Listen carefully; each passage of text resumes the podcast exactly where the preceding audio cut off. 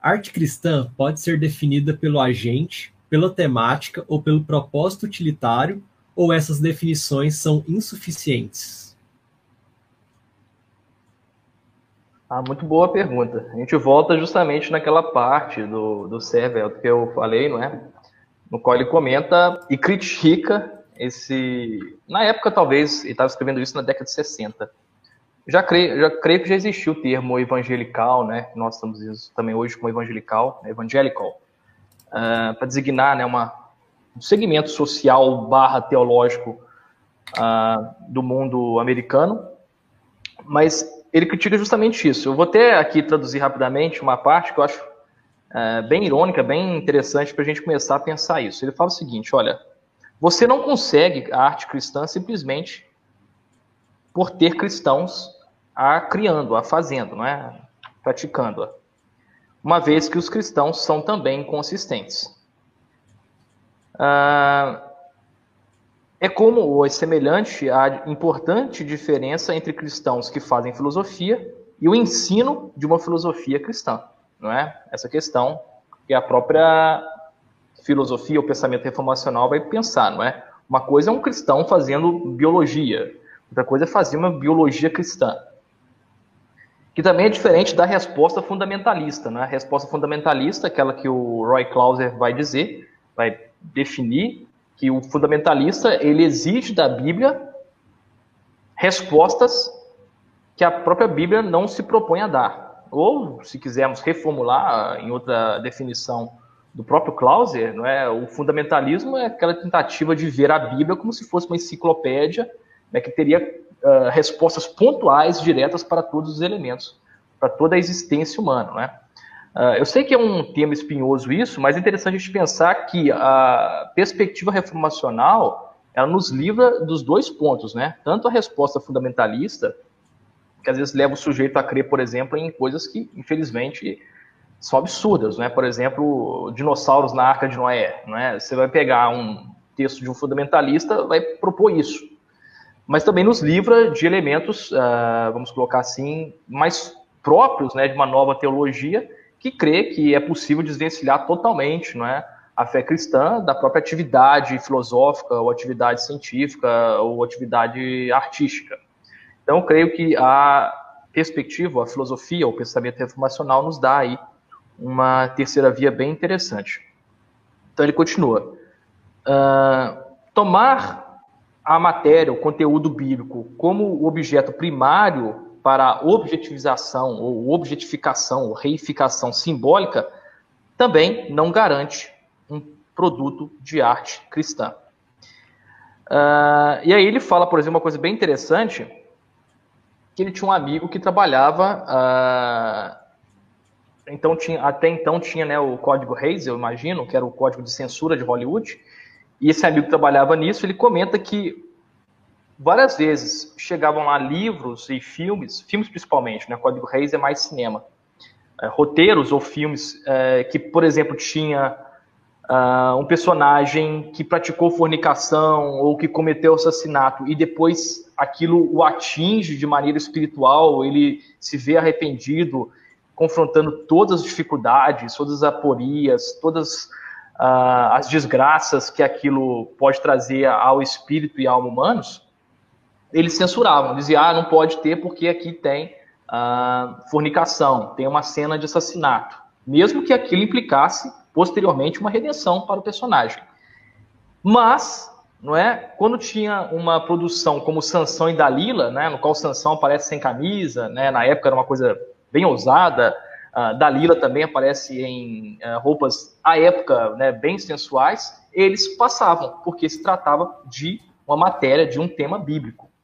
Então, assim, uh, se a gente fosse responder diretamente, claro que não. Né? A matéria bíblica, você simplesmente pegar uma história bíblica e transpor para, como ele diz aqui, uma expressão, uma objetificação simbólica, não faz aquilo bíblico. Nem também o agente ser cristão faz aquilo bíblico, né? Ele, antes de dar uma resposta, ele vai dar uma ele vai fazer uma, um grande périplo, uma grande jornada também pela arte que ele chama arte católico-romana, não é? na qual eu acho que ele é um pouco injusto, né? Porque ele vai dizer que a arte católica ela serve exclusivamente para o templo, ou seja, uma arte subsidiada e submissa à igreja. Mas eu não acho que seja bem assim, eu acho que é um exagero. Talvez pela própria formação dele, uh, ele cita inclusive né, a América do Sul, América do Sul, países ibéricos e África, não sei. Mas eu lembro, países ibéricos e África do Sul como exemplo disso, no qual nós temos catedrais, igrejas barrocas, que são monumentos de arte, monumentos artísticos, monumentos estéticos, cuja funcionalidade primordial é servir a igreja. Brasil isso é básico, né? Você vai em Salvador, na minha terra, Minas Gerais, nas cidades históricas, você vai ver igrejas barrocas, igrejas maravilhosas, né? Uh, que corroboram o argumento do, do Servelt. Mas eu disse que eu acho um pouco injusto. Depois disso, ele vai tentar dar essa resposta que eu já adiantei antes, não é? A própria a própria visão reformacional né, vai se desvencilhar desses dois aspectos. Né? Não é só porque você vai propor um tema bíblico que aquilo vai se tornar automaticamente cristão. E nem também o fato né, que muitos dos nossos evangelicais creem hoje em dia, né? O sujeito simplesmente se tornou cristão, se diz cristão, né, automaticamente tudo que ele produz tem que ser admirado ou uh, consumido acriticamente. Mais uma vez, a resposta não é fácil. Eu creio que muita gente ainda não entendeu isso. Daí algumas acusações é, bem débeis, eu acho, bem fracas, né, de um suposto existencialismo em Dover. Não sei se o Dutti já ouviu essa, essa crítica, né? Quando ele transporta, transporta a questão para o coração humano, né, como fonte de todas as coisas, o pessoal acaba dizendo que o Dover é um pouco existencialista.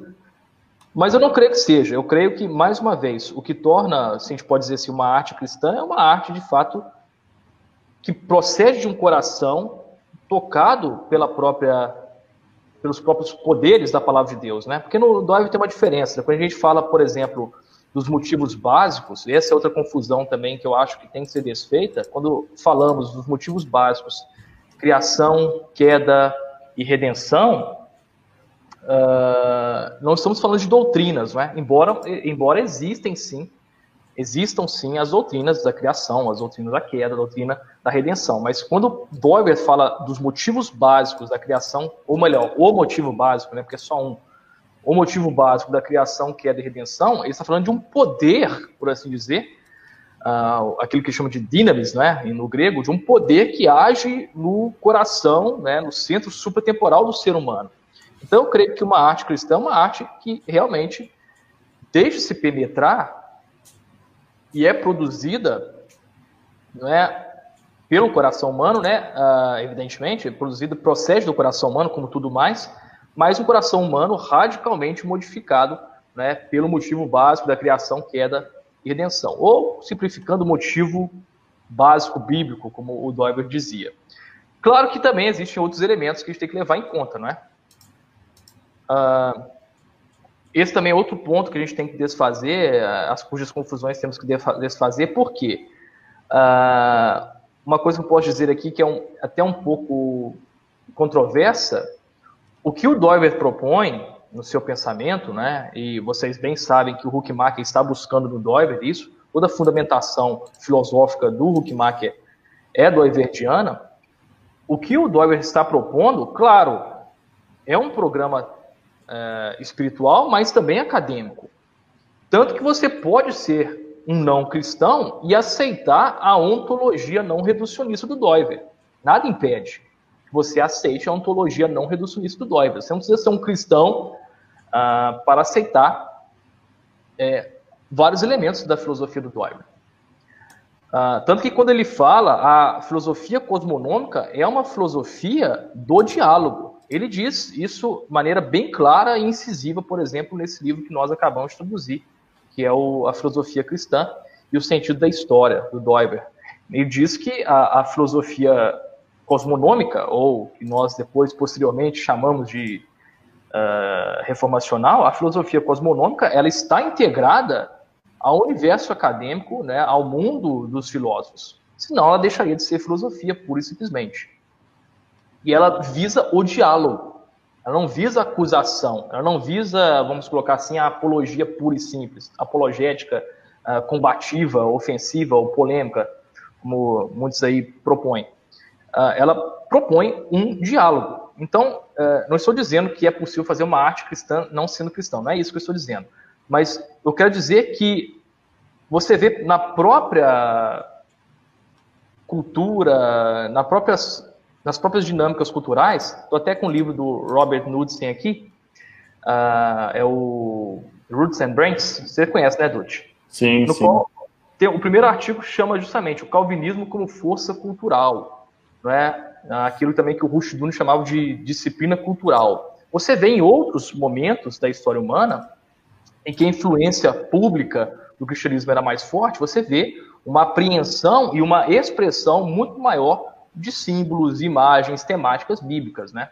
Hoje em dia, por exemplo, muito uh, da crítica cultural, da crítica literária, da crítica artística, se perde ou não tem um poder tão grande de penetração em várias obras de arte, justamente porque desconhece muito desses elementos da Bíblia, da teologia e tudo mais. Né? Por exemplo, você vê traduções, às vezes, de boas editoras, editoras competentes, mas traduções, por exemplo, em inglês a gente fala, né, Holy Ghost seria né, o Espírito Santo. Você vê lá o fantasma sagrado, né, o santo fantasma. Ou seja, né, é, deficiência visível do básico né, de uma teologia cristã, a deficiência visível né, do básico de uma simbólica, de uma dogmática, de elementos culturais mesmo provenientes do cristianismo. Então, uh, eu acho que a resposta não é tão simples assim, não é? Mas eu tentei dar todo esse panorama para a gente entender que não é somente o agente, porque o próprio Sérgio fala que nós cristãos muitas das vezes nos vemos uh, nos vemos pegos em armadilhas, em pressupostos falsos, em pressupostos não bíblicos.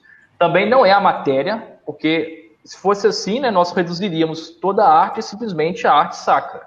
Mesmo assim, uma parcela muito reduzida, porque grande parte da atual arte sacra não necessariamente é baseada em passagens bíblicas, né? Por exemplo, você vai falar da tentação de Santo Antão. Santo Antão não está na Bíblia, não é um pai da igreja, mas as pinturas que representam as tentações ou a tentação de Santo Antão uh, são consideradas arte sacra. E também, como eu disse, é preciso levar em conta que, embora a arte cristã ela seja produzida por meio desse poder, desse dinamis, dessa força motriz que procede de Deus, né, dos, ou do motivo básico bíblico, evidentemente que ela se expressa através de algumas normas e elementos né, que são, sim, necessários. Né? A gente sabe disso aí que vocês estudaram aí, é, quando trataram de Doiver e outros mais, da questão de leis e normas, né? A partir, as normas a partir é, de, certo, de certa modalidade, né? Modalidade lógica, analítica, você pode ter normas, porque elas podem ser infringidas. A lei não pode ser infringida, né? Sem que isso tenha de imediato, né? Uh, alguma sanção ou mesmo não é possível, né? Você não pode anular a lei da gravidade, né? As leis físicas, pelo menos aqui na Terra, né, não são violáveis. Uh, é claro que ao fazer essa obra de arte, você tem uma série de normas, não é? Uh, você tem que seguir. É normas, como eu disse, eu prefiro pensar aqui também na norma absoluta, né? Na absoluta aqui no sentido de suprema ou superior, que é o próprio amor, no sentido agostiniano. Uh, você fazer a obra de arte, né? Buscando, né? Primeiramente a glória de Deus, mas pensando também no próximo, né, como objeto do seu amor. Né? O próprio N.T. Wright escreveu na, naquela revista católica, né, First Things, Primeiras Coisas, se não me engano foi em dezembro do ano passado, um artigo muito bom, se chama... Agora esqueci, mas é, eu acho que é amar como, como entendimento como amor, algo assim. Eu vou depois procurar e posso mandar para vocês. No qual ele fala que é impossível você entender algo sem amar algo, né? inclusive na própria virada epistemológica, que agora estuda as virtudes epistemológicas, a questão da honestidade, a questão ah, né, da sinceridade perante a exposição dos fatos e tudo mais, nessa virada epistemológica, é preciso pensar isso também, não é? É impossível você estudar algo sem ter uma mínima abertura da alma para aquele algo, né? seja o que for. É, se você não amar de fato aquilo que você estuda, se você não tiver uma abertura de alma, uma compreensão mais elevada daquilo, você vai terminar não é, é distorcendo ou mesmo destruindo seu próprio objeto de estudo. Então é legal pensar a partir dessa maneira aí uh, do amor como uma das normas né, da criação artística.